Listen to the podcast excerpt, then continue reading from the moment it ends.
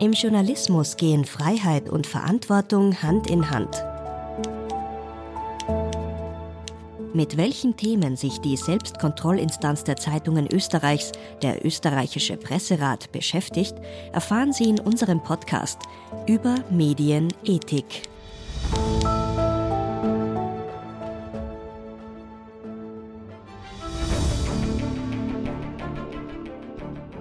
Unter dem Motto Black Lives Matter kommt es im Frühjahr 2020 weltweit zu Protesten.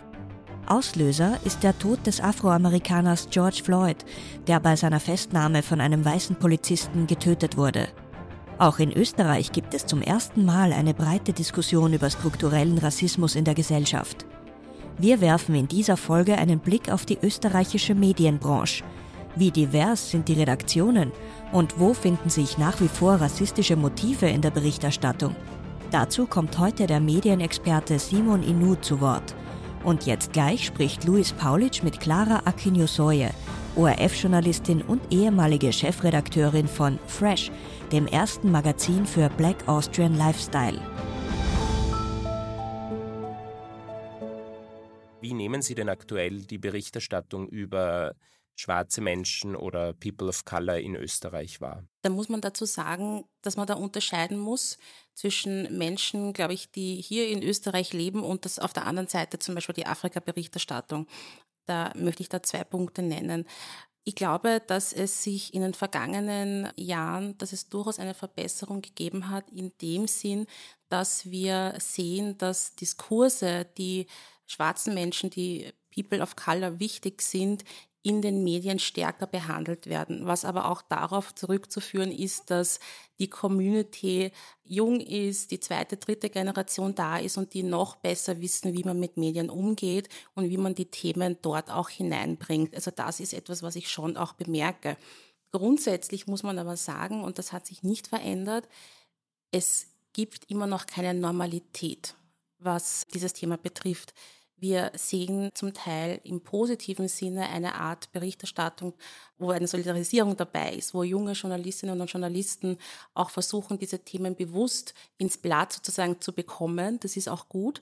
Und auf der anderen Seite sehen wir dasselbe problemorientierte Berichten, wie wir es seit Jahren und Jahrzehnten kennen, nämlich Migration und ethnische Minderheiten im Kontext von Problemen einfach zu berichten. Und das ist etwas, was wir halt immer noch sehen. Und das andere ist, was ich auch vorher erwähnt habe, die Afrika-Berichterstattung. Da möchte ich nur zwei Sätze dazu sagen. Da sehen wir auch immer noch, das ist halt sozusagen Krisen, Konflikte. Da schauen wir auf Afrika, wenn es um diese Themen geht. Und da auch da sehen wir keine Normalität. Würden Sie sagen, dass da ein Unterschied besteht zwischen Qualitätsmedien und Boulevardmedien? Jein. Also ich würde sagen, dass wir dieses Narrativ, dass ethnische Minderheiten oder Migration ein Problem ist, sowohl in Qualitätsmedien sehen wie auch in Boulevardmedien. Das Niveau der Debatte ist selbstverständlich unterschiedlich zu sehen. Also da ist natürlich ein Unterschied in der Art und Weise, wie man berichtet und äh, wie sehr sozusagen auch angstgetrieben diese Debatte forciert wird in Boulevardmedien stärker als in Qualitätsmedien, aber das Narrativ ist sowohl da als auch dort zu sehen. Der Medienkritiker Simon Inou stammt ursprünglich aus Kamerun und flüchtete im Jahr 1995 aus politischen Gründen nach Österreich. Als Journalist befasst sich Inou regelmäßig mit den Themen Afrika, Migration und Rassismus. Außerdem gründete er 2005 den Verein M-Media, der sich für mehr Vielfalt in Österreichs Medien und eine angemessene Darstellung von People of Color in der Berichterstattung einsetzt. Derzeit leitet Inu bei Radio Orange 94.0 den Bereich Diversity. Ich glaube, die Berichterstattung hat sich in den letzten 20 Jahren radikal verändert und sehr, sehr positiv verändert. Wie ich nach Österreich kam, September 96 war das N-Wort immer wieder Thema in den gängigen Medien, in den Schulbüchern, genauso im Radio und Fernsehen. Und ähm, aufgrund der Tatsache, dass sehr viele Menschen sich aktiv eingesetzt haben, dass dieses Wort verschwindet, haben wir das Wort heute nicht mehr in den Medien. Erstens. Zweitens haben wir immer wieder zu tun mit Journalistinnen und Journalisten, die sehr, sehr, sehr aufmerksam sind, auch auf die Wortwahl in ihren Texten und Artikeln, die publiziert werden. Das heißt, hier aus meiner persönlichen Wahrnehmung ist es so, dass sehr, sehr viele Journalistinnen und Journalisten sehr aufpassen, wenn es darum geht, jetzt über Schwarze in Österreich zu schreiben. Und das war vor 15, 20 Jahren nicht der Fall. Sie haben irgendwas geschrieben, klarerweise aufgrund auch der Sozialisation dieser Journalistinnen und Journalisten, entweder in den Schulen oder auch in journalistischen Schulen. Und deswegen glaube ich, dass ich nehme es wirklich sehr, sehr wahr und sehr positiv wahr, dass die Situation sich jetzt verändert. Und es geht nicht nur um schwarze Menschen, sondern allgemein um Diskriminierung innerhalb unserer Gesellschaft gibt es eine ganz klare positive Entwicklung. So kann ich dann sagen. Das letzte Mal, wo ja in der österreichischen Berichterstattung schwarze Menschen vermehrt im Zentrum standen, war nach der Tötung von George Floyd im Mai 2020. Da kam es dann zu zahlreichen Protesten im Zuge der Black Lives Matter-Bewegung. Wie haben Sie das in Österreich, die Berichterstattung darüber wahrgenommen und wie ist der Einfluss von Black Lives Matter hier in Österreich? Ich kann sagen, dass seit Black Lives Matter habe ich auch festgestellt, dass ich auch sehr oft kontaktiert werde von Journalistinnen und Journalisten, genauso wie von Unternehmern, die wollen im Bereich Antirassismus was machen. Das heißt, diese Beeinflussung aus den USA hat auch die Medienlandschaft in Österreich sehr, sehr stark verändert und so stark verändert, dass auch die Mainstream-Medien reagieren, reagieren in dem Sinne, dass sie jetzt auch ihre eigene, das eigene Personal in Frage stellen, weil sie sagen, okay, wir haben zum Beispiel wenig Schwarze im Team und berichten sehr oft über diese Themen. Wie können wir unsere Teams diverser machen, indem wir sie zum Beispiel schwarze Journalistinnen und Journalisten einbinden. Das heißt, es gibt hier eine proaktive Art und Weise, mit dem Vorfall George Floyd umzugehen, das ist der Black Lives Matter. Und ich glaube, das kommt auch von dieser US-amerikanischen Perspektive, dass die globale Unternehmen wie Nike oder Netflix oder Coca-Cola ganz klar Position bezogen hatten damals. Und jetzt kommt das einfach nach Österreich. Und das können wir auch sehen, dass junge Schwarze in den verschiedensten Schulen genauso wie in der Fachliteratur haben wir auch festgestellt, dass die schreiben viel mehr Bücher zum Thema Rassismus und werden auch als Spezialistinnen und Spezialisten in dem Bereich. Das heißt, hier gibt es ein ganz klares Statement, wir sind da, wir sind jetzt sichtbar, wenn Sie Fragen haben, bitte. Ja, wir sind da für euch. Im Mai 2021 veröffentlicht das Medienhaus Wien eine Studie zum Thema Diversität und Journalismus. Das Ergebnis? Nur 6% der österreichischen Journalistinnen und Journalisten haben einen nicht deutschsprachigen Migrationshintergrund. In absoluten Zahlen sind das gerade einmal 360 Personen. Der Großteil davon arbeitet in Wien. Wegen der beruflich hohen Einstiegsbarrieren würden sich Menschen mit Migrationshintergrund von klassischen Medien kaum angesprochen fühlen. Aber laut der Studie lasse sich in den vergangenen Jahren auch eine wachsende Aufmerksamkeit für das bisher wenig beachtete Thema Diversität in Österreichs Newsrooms feststellen. Würden Sie auch sagen, dass es nach wie vor Hürden im österreichischen Journalismus bzw. der Medienbranche als Arbeitsplatz gibt für schwarze Menschen und People of Color allgemein? Clara Aquino-Soye, ORF-Journalistin. Ja, das ist definitiv der Fall. Also es gibt auf jeden Fall Hürden und die sind oftmals daraus begründet, dass der Journalismus immer noch ein sehr abgekapselter Beruf ist. Um dorthin zu kommen, braucht man gute Kontakte in die Branche.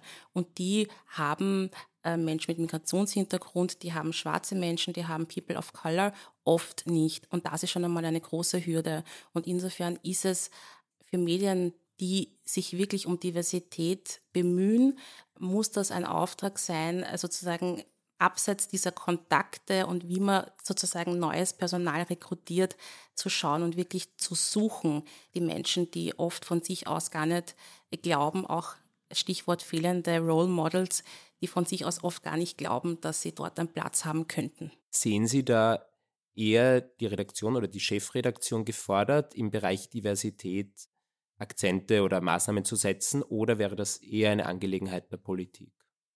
Ich sehe da besonders die Medienmanagerinnen und Medienmanager, die Chefredakteurinnen und Chefredakteure gefordert. Das ist ein Thema, das uns wirklich schon so lange begleitet und ich kann eigentlich kaum mehr nachvollziehen, dass ein modernes Medienmanagement heute nicht auf Diversität setzt und nicht weiß, welche Schritte zu setzen sind. Ich glaube, dass das eigentlich wirklich schon überall angekommen sein sollte. Natürlich, die Politik kann Akzente setzen, kann durch Presseförderung, Medienförderungen Anreize für Maßnahmen setzen, zum Beispiel indem man sagt, Medien, die eine Talentwerkstatt oder spezielle Förderprogramme für Menschen mit Migrationshintergrund einrichten, werden nochmal zusätzlich gefördert. Also das gibt es schon, natürlich, das könnte man machen. Ich glaube aber, dass es in erster Linie eine Aufgabe ist von den Medien selbst, äh, hier Schritte zu setzen. Sie sind ja jemand, der mittlerweile auf eine sehr erfolgreiche journalistische Laufbahn zurückblicken kann. Mich würde aber dennoch interessieren, trotz Ihres Erfolgs, ob Sie nach wie vor Momente erleben oder erlebt haben, wo Sie sagen würden, Sie hatten es schwieriger als andere. Ich glaube, dass wenn man Angehöriger einer ethnischen Minderheit ist, dann hat man grundsätzlich es schwieriger in einer sozusagen weißen Mehrheitsgesellschaft. Und da nenne ich jetzt einmal ein kleines Beispiel. Allein die Tatsache, wie man Menschen gegenüber, die wohlmeinend sind, die einen positiven Zugang zu Migration haben, Feedback gibt, dass sie etwas Rassistisches gesagt haben oder dass ein Bericht eine problematische Schlagseite hat. Also das ist etwas, was wirklich ganz, ganz schwierig ist, weil die Reaktion da oft sehr heftig ist, wenn sozusagen das Gefühl vermittelt wird, man sei ein Rassist. Also das ist etwas, was ich in den Jahren im Journalismus als sehr, sehr schwierig erlebt habe. Und dann auch natürlich hört man dann, man sei übersensibel oder solche Sachen. Also da würde ich sagen, das ist einmal was Unangenehmes. Und das andere ist, dass man natürlich sich bewusst sein muss, und mir ist das sehr bewusst, dass es immer noch Menschen gibt, die auch Schwierigkeiten damit haben, dass eine schwarze Frau in Österreich Journalistin ist und die das auch in sozialen Netzwerken oder auf Plattformen auch kundtun. Also, dass es da einfach Rassistinnen und Rassisten gibt, die das beurteilen, was man macht, kritisch beurteilen, das ist natürlich auch klar. Aus dem Ehrenkodex des Presserats 7.1 Pauschalverdächtigungen und Pauschalverunglimpfungen von Personen und Personengruppen sind unter allen Umständen zu vermeiden. 7.2 jede Diskriminierung wegen des Alters, einer Behinderung, des Geschlechts sowie aus ethnischen, nationalen, religiösen, sexuellen, weltanschaulichen oder sonstigen Gründen ist unzulässig. Nehmen wir das Beispiel in einem Videobeitrag, in einem TV-Beitrag, in einer Doku, wo auch immer, kommen schwarze Menschen gar nicht vor, sie werden nicht thematisiert und das einzige Bild, wo sie dann vorkommen, sozusagen jetzt nur bildlich, da geht es um Kriminalität. Und wenn man dann sagt, da ist sozusagen für mich eine Text-Bildschere, ich weiß jetzt nicht, warum es geht um Kriminalität und es werden schwarze Menschen gezeigt, warum. Ja? Und das ist etwas, da kann das schon schwierig sein, sowas auch ganz ruhig vorzubringen. Ja? Also da gibt es ganz, ganz viele Beispiele, wo es schwierig ist, wenn man, wenn man auch allein ist oder wenn man nur eine ist in der Redaktion. Ja? Und das erleben, glaube ich, da können Sie Journalistinnen mit Migrationshintergrund fragen. Uns geht es allen so, dass man diese Frage, wie gibt man da auch Feedback und wie sagt man, dass es eine rassistische Berichterstattung gibt oder eine sehr problematische Berichterstattung gibt, dass das durchaus schwierig sein kann. Simon Inu, Medienkritiker. Es gibt Beispiele, wenn es um Afrika geht, dass Afrika nur als problemorientiert thematisiert wird. Es gibt nur Probleme vor Ort. Man sieht niemals, dass Afrikanerinnen und Afrikaner am Kontinent selber wohnen und sehr gern dort wohnen. Und man thematisiert so immer diese Perspektive, alle Afrikaner wollen nach Europa. Das stimmt nicht, weil die größte Migration findet innerhalb Afrikas statt. Also es gibt solche Beispiele. Es gibt auch Beispiele, wo es darum geht, die Migration in Bezug auf die Medien zu thematisieren. Ich habe so einen Aufsatz geschrieben, das war ein Buch für politische Bildung in der achten Gymnasiumklasse, habe ich schon zum Thema Medien und Medienpolitik in Österreich geschrieben, bin eingeladen worden zu schreiben. Und da sind eigentlich nur kleine positive Inseln, die man hat. Aber in Österreich haben wir fast 8800 Schulbücher. Also das muss man schon, es ist jetzt sehr viel zu tun. Und zum Glück haben wir ein, initiiert, das 2014, initiiert, dass äh, die verschiedenen Stakeholder zusammenkommen und dann gemeinsam an einem Tisch ja, reden, wie diese Diskriminierung in Schulbüchern eigentlich verschwinden sollen. Welche Anreize könnte man setzen, dass Medien inhaltlich auch mehr berichten? Clara Akinosoye. Ich glaube, dass der Anreiz eines Mediums sein sollte, wirtschaftlich zu überleben, weil es tatsächlich so ist, dass es eine, wenn man sich die demografische Entwicklung in Österreich anschaut, man erkennen muss, dass es immer mehr Menschen Angehöriger ethnischer Minderheiten gibt in Österreich. Die Bevölkerung verändert sich. Und wenn ich als Medium diese Menschen nicht anspreche, dann werde ich einfach in zehn Jahren nicht mehr relevant sein. Also insofern das wirtschaftliche Überleben zu sichern, ist Anreiz genug. 2014 wurde ja das Magazin Fresh gegründet. Das war das erste Lifestyle-Magazin für Afro-ÖsterreicherInnen. Und das wurde ja damals sehr positiv rezipiert und war auch sehr toll gemacht. Und warum eigentlich wurde dieses Magazin dann nach anfänglich guter Entwicklung eingestellt? Simon Inu. Ja, eingestellt ist es nicht eigentlich. Also das Magazin existiert noch immer. Wir haben zu tun in Österreich mit einer Gesellschaft, die noch nicht verstanden hat, dass zum Beispiel so ein Magazin Platz in Österreich hat.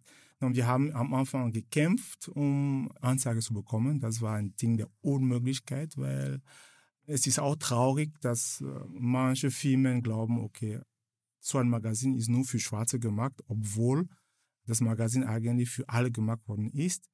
Und ähm, wir haben damals ganz klar gesagt, wir machen das Magazin und betrachten Österreich mit Afro-Brillen. Also das war die Formulierung von der Clara Aquinosoye, die Chefredakteurin am Anfang war. Und wir sind 2014 bis 2017 sind wir erschienen. Und dann gab es keine finanziellen Möglichkeiten mehr. Ich musste auch teilweise privat finanzieren. Und dann habe ich gesagt, nein, ich kann das nicht weitermachen. Wir haben dann alles umgesetzt auf äh, online. Also das steht online auch, also blackaustria.info heißt die Homepage, wo Texte erscheinen. Wir hatten geplant, nachdem wir die Black Austria Awards 2019 gemacht haben, wollten wir 2019 auch starten, aber die Corona-Krise ist gekommen und 2020 auch. Und wir haben gesagt, na okay, wir warten, bis das alles sich beruhigt. Und jetzt habe ich dann festgestellt, und das ist auch ein Fakt, ähm, eine Konsequenz der sogenannten Black Lives Matter Bewegung in Österreich, dass jetzt, wenn ich zum Beispiel eine Firma kontaktiere, es ist nicht mehr nein, interessieren Sie zumindest, schicken Sie uns einige Exemplare und dann sehr oft kommt, okay, wir sind interessiert, wir wollen gemeinsam arbeiten. Also es gibt für Medien, interkulturelle Medien in Österreich genauso, sagen wir nicht Mainstream-Medien, Medien, die von verschiedenen Communities gemacht werden. Es ist nicht leicht, aufgrund der Tatsache, dass sehr, sehr viele sozialisiert worden sind, dass sie nur diese Mainstream sehen würde ich Fresh Magazine heute als Teil von einem Mainstream-Medium, sagen wir Teil von der Standard oder Teil von die Presse oder Kronenzeitung, glaube ich schon, dass ich Geld bekommen werde. Aber aus jetziger Sicht glaube ich nicht, dass das unser Ziel ist. Das Ziel ist, dass wir eine Nische sind und diese Nische sollte auch für junge schwarze Journalistinnen und schwarze Journalisten dienen, genauso wie für weiße Journalistinnen, die lernen wollen, wie man über schwarze Menschen schreibt. Wir hatten auch schon in der Redaktion damals Schwarze und Weiße, die gearbeitet haben. Und das ist eigentlich das Ziel von Fresh Magazine. Gegen einseitige oder rassistische Berichterstattung haben die Betroffenen oft keine rechtliche Handhabe. Im Unterschied dazu sieht der Ehrenkodex des Presserats ein umfassendes Diskriminierungsverbot vor. Als Verstoß gegen dieses Verbot gilt beispielsweise die Verwendung von rassistischen oder abwertenden Begriffen wie dem N-Wort oder auch wenn Vorurteile gegen eine bestimmte Bevölkerungsgruppe geschürt werden. Ich habe mir ein bisschen eben die bisherige Entscheidungspraxis auch angeschaut des Presserats zu dem Bereich Rassismus. Und zum Beispiel gibt es mehrere Entscheidungen mittlerweile, wo die Verwendung des N-Worts für schwarze Menschen klar gegen den Ehrenkodex für die österreichische Presse verstößt. Allerdings habe ich noch eine Entscheidung aus 2012 gefunden, wo damals die Begriffe farbiger und Schwarzafrikaner noch von der Meinungsfreiheit gedeckt angesehen wurden, obwohl man sagen muss, dass der Senat 2 schon damals einen sorgfältigeren Umgang mit diesen Begriffen empfohlen hat. Finden Sie, der Presserat hätte damals strenger entscheiden sollen? Ja, das ist eine schwierige Frage. Ich glaube, da sozusagen, was das N-Wort betrifft, da braucht man gar nicht drüber reden. Da ist das ganz klar. Es gibt keine Journalistinnen und Journalisten in Österreich, die nicht wissen, wo das herkommt und äh, wie problematisch das Wort ist. Was äh, Begriffe wie farbiger und Schwarzafrikaner betrifft, glaube ich leider, dass es immer noch zu wenig Bewusstsein dafür gibt, wo diese Begriffe herkommen. Das erlebe ich schon. Ich möchte dazu sagen, dass diese Begriffe aus der tiefsten Kolonialzeit kommen, also wirklich von der Community absolut abgelehnt werden, weil sie, ich nehme jetzt den Begriff Schwarzafrikaner zum Beispiel, in der Kolonialzeit einfach dazu hergenommen wurden, Afrika zu teilen in ein unterentwickeltes Afrika, das ist das Schwarzafrika, und in ein höher entwickeltes, zivilisiertes Weißafrika. Also da kommt dieser Begriff her und er ist aus der Geschichte, den Begriff kann man nicht da loslösen. Das ist der Hintergrund. Und insofern glaube ich, also ich bin nicht für den Begriff, ich bin dafür, dass man ihn nicht verwendet. Ich glaube aber, vielleicht braucht es auch beim Presserat, der für mich so eine Institution ist, die quasi rote Linien aufzeigt. Vielleicht braucht es eine gelbe Karte auch, ja, wo man sagt, das ist eine Abmahnung, das ist nicht zu verwenden. Noch einmal ganz klar erklärt, warum und dann schaut, wo wir vielleicht damit hinkommen. Simon Inu? Ja, ich glaube, dass der Presserat, wir wissen schon, die, die in den Senaten sitzen, sind, ja, sie machen ihre Arbeit, aber meiner Meinung nach, sie haben keine Erfahrung mit Rassismus. Wir brauchen einen Presserat, der Mitglieder hat, die direkt konfrontiert werden mit Rassismus und die auch nicht nur aus dieser Erfahrung entscheiden, sondern auch als die Diskussion mit den anderen, die mit Rassismus nicht konfrontiert sind, Entscheidungen treffen. Und deswegen glaube ich persönlich, dieser Senat hätte schon mehrmals so eine bessere Entscheidung fällen lassen äh, konnten. Aber aufgrund der Tatsache, dass Leute nicht sensibilisiert waren auf Rassismus, ist es klar, dass sie so eine Entscheidung nicht treffen können. Das, ich erinnere mich ganz genau, im Werberat, das war dasselbe wie ich damals Rassismus in der österreichischen Werbung kritisiert habe, hat der Werberat immer gesagt, nein, das ist nicht rassistisch und so weiter. Und wenn ich heute sehe, dann sind sie alle, die sagen, ja, das ist schon rassistisch und so weiter. Das heißt, es gibt hier eine gewisse Entwicklung und diese Entwicklung ist immer abhängig von der Marktasymmetrie, die herrscht. Und diese Black Lives Matter Bewegung hat sehr, sehr viel dabei geholfen. Und ich glaube, sie hätten schon viel mehr machen können. Der konkrete Fall, beschrieben vom Geschäftsführer des Presserats, Alex Warzilek.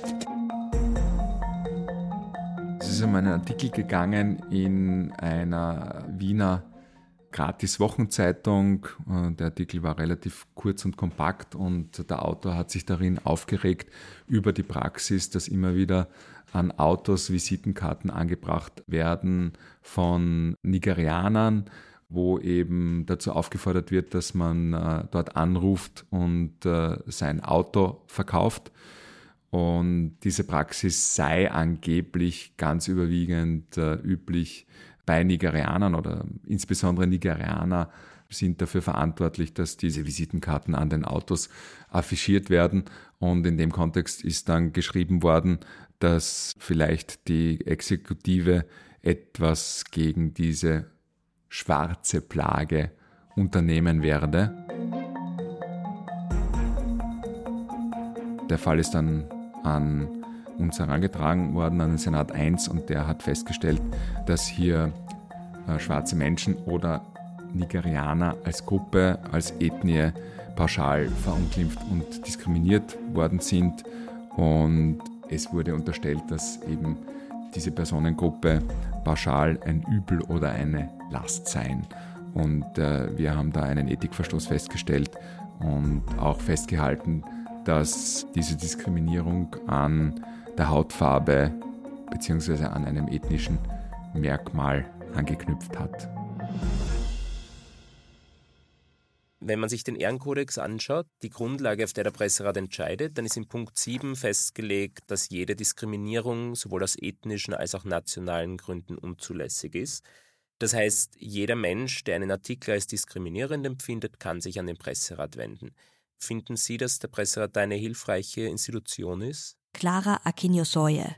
Ich glaube, grundsätzlich ist das Vorgehen gegen Rassismus in den Medien sicher ein Problem, mit dem sich unterschiedliche äh, Stakeholder beschäftigen müssen. Ich glaube, dass der Presserat eine wichtige Rolle spielt. Es ist gut, dass es den Presserat gibt und damit eine Institution, wo sich Menschen hinwenden können, wenn sie auf Rassismus in Medien stoßen. Das ist gut. Ich glaube tatsächlich, dass es aber besser und effektiver und nachhaltiger wäre, wenn der Presserat noch ein bisschen mit mehr Rechten ausgestattet wäre, insofern, dass sich diese Verurteilungen auch insofern widerspiegeln, zum Beispiel was Presseförderung betrifft. Also ich glaube, dass es Journalistinnen und Journalisten gibt, die eine Verurteilung vom Presserat sehr ernst nehmen und sich sehr gut überlegen, was da passiert ist. Und dann gibt es andere, denen ist es wurscht. Und dann gibt es wieder andere, die tragen eine Verurteilung wie eine Krone. Insofern glaube ich, wir brauchen da noch ein bisschen mehr Biss beim Presserat und dann tut so eine Verurteilung auch vielleicht wirtschaftlich mehr weh und das ist dann vielleicht noch einmal ein Motor, um gegen Rassismus vorzugehen. Simon Inu. Ja, ich finde, ich glaube, darüber gibt es keine Diskussion. Also der Presserat ist eine sehr wichtige Institution, die im Bereich Antidiskriminierung kämpft. Der Presserat ist eine Institution, die ganz genau zeigt, wie Journalistinnen und Journalisten ethisch mit Minderheiten umgehen sollen, wenn sie ihre Berichte schreiben. Der Presserat ist eine Institution, die vorbildlich für junge Journalisten dasteht, weil die jungen Journalisten, die wir hier für Radio Orange auch ausbilden, genauso wie für Fresh Magazin, sollten einfach als Beispiel sehen, wie sollen wir heute und morgen berichten, damit es korrekt ist. Ich glaube, diesbezüglich gibt es keine Diskussion. Wo ich ein Problem habe, sagen wir, wo ich eine Herausforderung sehe, ist eher, dass der Presserat nicht genug Kohle bekommt, um diese Arbeit genau zu machen. Genau zu machen, ich habe immer gesagt, der Presserat ist schon gut, aber das ist für mich so eine Institution, die ein bisschen zahnlos ist. Okay, man kritisiert ein bisschen, das war's, aber man, wir brauchen hier eigentlich nicht nur, dass irgendwas in den Zeitungen schlecht ist, sondern es sollte auch Konsequenzen geben. Und der Presserat muss mehr Macht bekommen, um das irgendwie umzusetzen. Ich weiß es nicht wie, aber wir sollen uns von einer zahnlosen Institution gehen zu einer bissigen Institution gehen. Das ist mein, ja, meine eigene Perspektive in Bezug auf den Presserat. Zum Thema Stimmen aus dem Presserat. Die Vorsitzende des Senats I des Presserats die ehemalige Justizministerin Maria Berger. Ich glaube schon, dass da die Sensibilität ein bisschen gestiegen ist, da spätestens auch seit dieser FPÖ-Kampagne ne, gegen angebliche Sozialschmarotzer, wo nur Dunkelhäutige oder Personen mit Kopftuch vorgekommen sind. Ja. Der stellvertretende Präsident des Presserats und Geschäftsführer des FÖTS, des Verbands österreichischer Zeitungen Gerald Grünberger. Ich denke, man muss Bebilderung etc. muss authentisch oder muss eine Authentizität haben. Das ist aber in beide Richtungen zu verstehen. Nicht nur, dass man jetzt sozusagen das berichtet, was ist, sondern schon auch keine Stereotypen oder Klischees bedient. Und das ist, glaube ich, äh, eine ganz wesentliche Geschichte oder überhaupt eine Bebilderung, die nichts mit der Sache selbst zu tun hat oder wo die Bilder völlig, äh, weiß nicht, äh, aus einer Fotodatenbank stammen und dann halt einfach zum Einsatz kommen. Also ich denke, das ist äh, etwas, wo es auch mehr Sensibilität und Feingefühl braucht. Der Präsident des Presserats, Eike Kuhlmann, Ressortleiter der oberösterreichischen Nachrichten und Vorsitzender der Journalismusgewerkschaft in der GPA. Ich glaube, dass ganz, ganz wichtig ist, dass es eine redaktionsinterne Diskussionskultur gibt, dass die viel stärker noch gepflegt wird. Passiert in vielen Medien, keine Frage, aber es muss auch darüber stark diskutiert werden, was kann man veröffentlichen, was vermittelt man denn über ein Bild auch an die Bevölkerung. Ich glaube, hier ist das ganz, ganz wichtig. Und das wäre natürlich auch ein Punkt, der in eine Aus- und Weiterbildung entsprechend auch einfließen kann. Im Bereich Diversität äh, könnten Sie vielleicht ein paar konkrete Beispiele nennen, wo Sie positive Entwicklungen in der Medienbranche und im Journalismus sehen? Also man kann schon sehen, dass es auch einfach mehr Journalistinnen und Journalisten mit Migrationshintergrund gibt. Das ist etwas, was vor 10, 15 Jahren einfach noch nicht so der Fall war. Wir sehen eben zum Beispiel Stefan Lenglinger in der Zeit im Bild das ist ein Signal, ein positives Signal. Wir sehen auch in anderen Medien, also ich nehme jetzt den Kurier zum Beispiel, der eine Plattform, also so sich wirklich wendet auf einer Plattform an auch Menschen mit Migrationshintergrund, auch mehrsprachig berichtet. Auch das finde ich eine spannende Entwicklung. Insofern kann man sagen, es passiert ein bisschen was, ja. Es ist jetzt kein Stillstand, aber es ist noch nicht genug. Simon Inu. Ja, ich glaube, dass erstens die Politik muss den Rücken der Mainstream-Medien stärken, indem sie investieren in diese sogenannte antidiskriminierende Berichterstattung, nicht nur in der Redaktion, sondern auch in den Schulen, ja, äh, journalistische Schulen und so weiter. Erstens. Zweitens, Journalistinnen und Journalisten, die schon in Redaktionen sind, sollten auch Fortbildungsmöglichkeiten bekommen. Das heißt, die Politik muss hier auch Geld freigeben, damit diese Journalistinnen und Journalisten sich fortbilden zum Thema Diversität, zum Thema Antidiskriminierung und so weiter. Drittens, unabhängige Institutionen, ethische Institutionen wie der Presserat zum Beispiel, sie gehören unbedingt weiter gefördert wenn wir dann von Anfang an, also von der Kindheit bis zur Uni, wenn wirklich eine ethische Arbeit hier geleistet wird, glaube ich, dass wir in 20, 30 Jahren weniger rassistische Fälle in den Medien haben werden.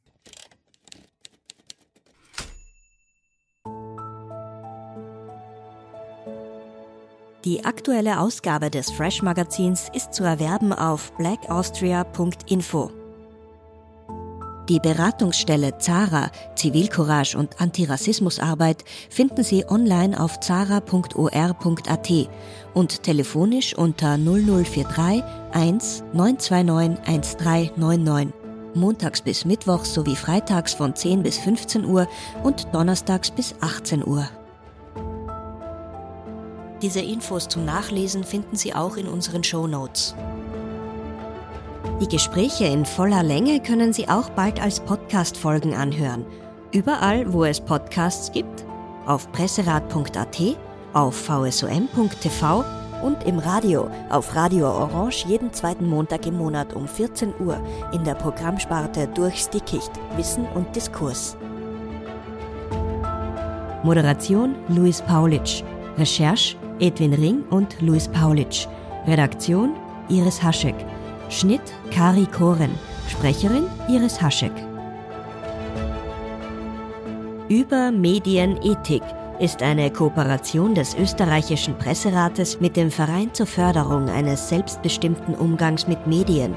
Die Folgen werden auch von Radio Orange ausgestrahlt. Eine Produktion von Inspiris Film www.inspirisfilm.tv